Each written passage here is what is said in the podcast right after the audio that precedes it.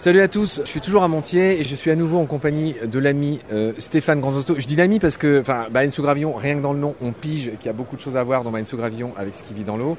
Là, je suis avec un des meilleurs photographes sous-marins du monde. Tu, tu, chaque ah. espèce, on verra après. Et cette année, Stéphane nous vient avec une expo qui est consacrée aux orques. Et la dernière fois, tu nous as expliqué que toute cette stratégie euh, très, finalement, billard à plusieurs bandes entre les baleines et les orques qui se chipent les proies les unes des autres, etc., qui s'écoutent, qui changent de stratégie l'année d'après.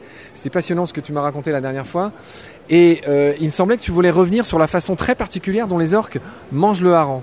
Ouais, c'est cette boule qu'ils ont formée de hareng qui est compacte, par exemple, elle est, ici, on la voit bien. On voit d'ailleurs un mâle qui, s'approche de la boule. C'est, on va dire que là, c'est un petit peu la phase finale du rassemblement des harengs. Et on se dit, ils vont foncer dans le tas. Beaucoup de gens me disent, oui, alors ils arrivent, ils doivent foncer dans le tas, mais pas du tout en fait. Ils ne foncent pas dans le tas. En fait, ils arrivent, ils font une cuplette, ils basculent à l'avant, et avec leur caudale, ils viennent frapper euh, cette boule de hareng. Alors frapper non pas à toute vitesse. Quand tu es dans cette scène-là et que tu la vois, euh, t'as l'impression que ça se passe au ralenti. Parce que moi, je les photographie, ils sont, euh, je photographie au grand angle, ils sont juste à côté de moi. Ils le font presque au ralenti, mais ils dégagent une telle énergie avec leur caudale qu'ils assomment, ils étourdissent les harengs. Les harengs sont étourdis, ils flottent entre deux eaux, ils frétillent, là tu les vois, ils sont complètement éberlués. Et les orques arrivent et elles les prennent délicatement un par un. Et elles mangent les harengs un par un, mais avec une telle délicatesse que c'en est euh, vraiment bluffant.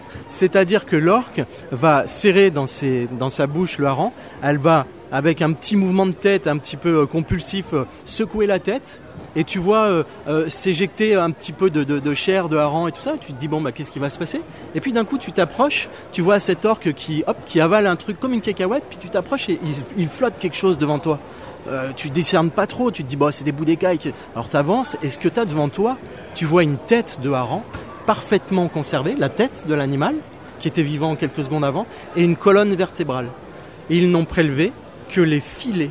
Ils ne mangent que le filet. C'est-à-dire que cet animal, qu'on dit la baleine tueuse, qui fait plusieurs tonnes, qui est un prédateur redoutable, et patati et patata, tu vois qu'il est armé de délicatesse pour se nourrir.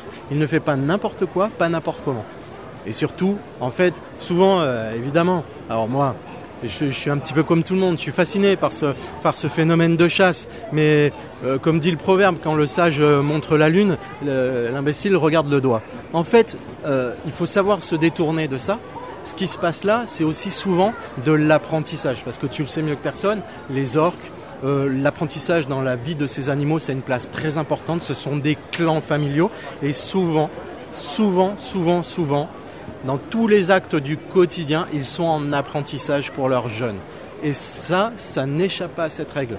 Et j'ai vu souvent des jeunes et des femelles emmener des tout jeunes euh, prendre part à cette chasse et parfois des très jeunes, parce que là, on se situe à 400 km au nord du cercle polaire arctique, on est à peu près, si tu veux, fin novembre là, et c'est le moment où les femelles, elles, elles ont les petits. Et tu vas voir des petits, alors je déteste ce terme de veaux, on les appelle des veaux alors j'adore les veaux, mais pourquoi? Enfin, j'ai jamais bien compris. Mais on va voir des petits orques. Parce que, je t'interromps, ne perds pas ton fil. Parce que c'est la traduction littérale de l'anglais. En anglais, on désigne les mâles par des boules, des taureaux, les femelles par des, par des cows, et les, et les, et les petits par les calves, les calves, les veaux. Ah ben, alors là, je te remercie. Tu... Autant, c'est vrai que euh, j'appelle aussi euh, calf et tout ça, mais j'avais jamais fait le lien avec ça. Et pour moi, ça m'a toujours choqué. Je trouve ça dommage. Mais bon, mais toujours est-il que c'est petits orques, ces petites orques, elles sont très colorées, elles sont orangées, elles ont une pigmentation différente. Et ben les adultes les emmènent dans ce phénomène alors qu'elles ont quelques jours et elles les guident dans ce phénomène qui est très sonore aussi. Tu as dit plusieurs choses sur lesquelles j'aimerais rebondir. Tu as rappelé euh, que en effet quand les orques naissent, ce cétacé qui est si beau noir et blanc, tu l'as rappelé tout à l'heure, elles montrent leur ventre et tout, elles, sont quand même assez, euh, c'est juste fascinant comme elles sont jolies.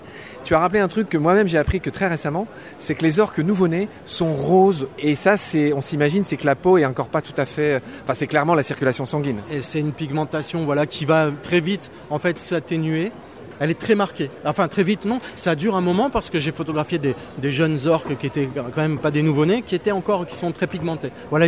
Et là, sur ce secteur-là, c'est orangé. C'est une teinte orangée. Donc, euh, c'est toujours un plaisir, d'ailleurs, de voir une femelle avec son petit ou de voir un groupe de femelles avec un petit, des petits. Et, je t'avais dit que je voulais ajouter autre chose très rapidement euh, sur ces histoires de veau que tu as amené toi-même sur la table. Euh, il y a un beau mot, tu sais, dans, dans, dans tout ce qui est la, ce que je vais appeler la tectonique des glaces. C'est que quand la banquise relâche un iceberg, c'est comme si un iceberg naissait. Et ça, ça s'appelle, comme tu le sais, le vélage. Et qui vient aussi du, comme le vélage d'une vache et donc d'un veau. C'était juste pour faire ce petit parallèle puisque tu me parlais de veau. On va finir, on va finir cet épisode euh, avec le monsieur qui venait. Ben c'est normal, tes photos sont tellement incroyables, on ne voit pas la caméra. Euh, Peut-être, je sais pas, si, si est-ce, est que tu voulais ajouter quelque chose sur ces histoires de harengs, de techniques de chasse? Sinon, moi j'ai des questions sur les, les, les, les dorsales par exemple. Non, non, euh, écoute, je pense qu'on a bien abordé le. Après, euh, juste, je voulais rajouter que ce qui est très important, c'est que c'est, en fait, c'est un grand phénomène qui est en évolution constante et une des dernières grandes espèces qu'on voit arriver là en ce moment, euh, eh ben non, même il y en a deux. Là, il y avait un, on m'a envoyé une photo d'un cachalot, c'est une espèce qui me tient vraiment à cœur parce que j'ai travaillé euh, dessus et je continue pendant des années. Mais il y a aussi des, des rorquals communs qui est la, deux, la deuxième baleine la plus grande de la planète et ce rorqual est présent là. Et ça fait un petit moment que je me dis j'aimerais bien je sais pas s'ils vont prendre part euh, au feeding parce qu'on appelle ça des feeding et oui oui oui j'ai vu l'année dernière quelqu'un qui avait filmé avec une petite caméra. Euh, il se rendait même pas compte de ce qu'il avait filmé tellement c'était euh, une, scène incroyable hein, naturaliste. Les baleines à bosse avaient des garpilles les orques aussi et place aux géants.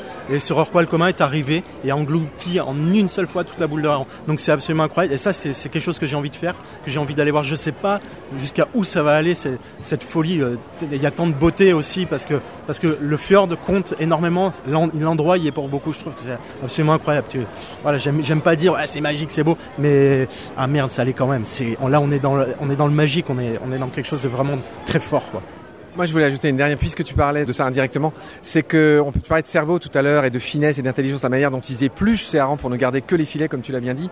C'est que si je dis pas de bêtises, les deux plus gros cerveaux du monde, c'est le cachalot et l'orque euh, en deuxième de manière absolument incroyable. Et effectivement, ce sont des animaux qui ont une vie de famille, qui sont euh, dirigés par des matriarches. Mais ça, on va se le garder pour un prochain épisode parce que là, on arrive déjà au bout de celui-là.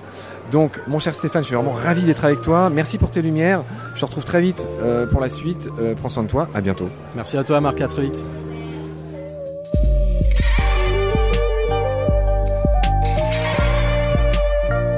C'est la fin de cet épisode. Merci de l'avoir suivi. Pour continuer, nous avons besoin de votre soutien. Et vous pouvez nous aider simplement, en quelques clics et gratuitement. Il suffit par exemple d'utiliser le moteur de recherche solidaire Lilo. Ainsi, chacune de vos recherches sur Internet générera des gouttes qui seront reversées au projet de votre choix, comme Baleine sous gravillon par exemple. Vous pouvez par ailleurs vous abonner à nos podcasts comme d'habitude partager les liens, devenir adhérent de l'association BSG ou encore faire un don sur Helloasso ou sur Tipeee. Grand merci par avance. Je remercie tous mes équipiers pour leur aide précieuse. Je vous retrouve bientôt pour de nouveaux épisodes. Et d'ici là, prenez soin de vous et de ce qu'il y a autour de vous. Merci. À bientôt.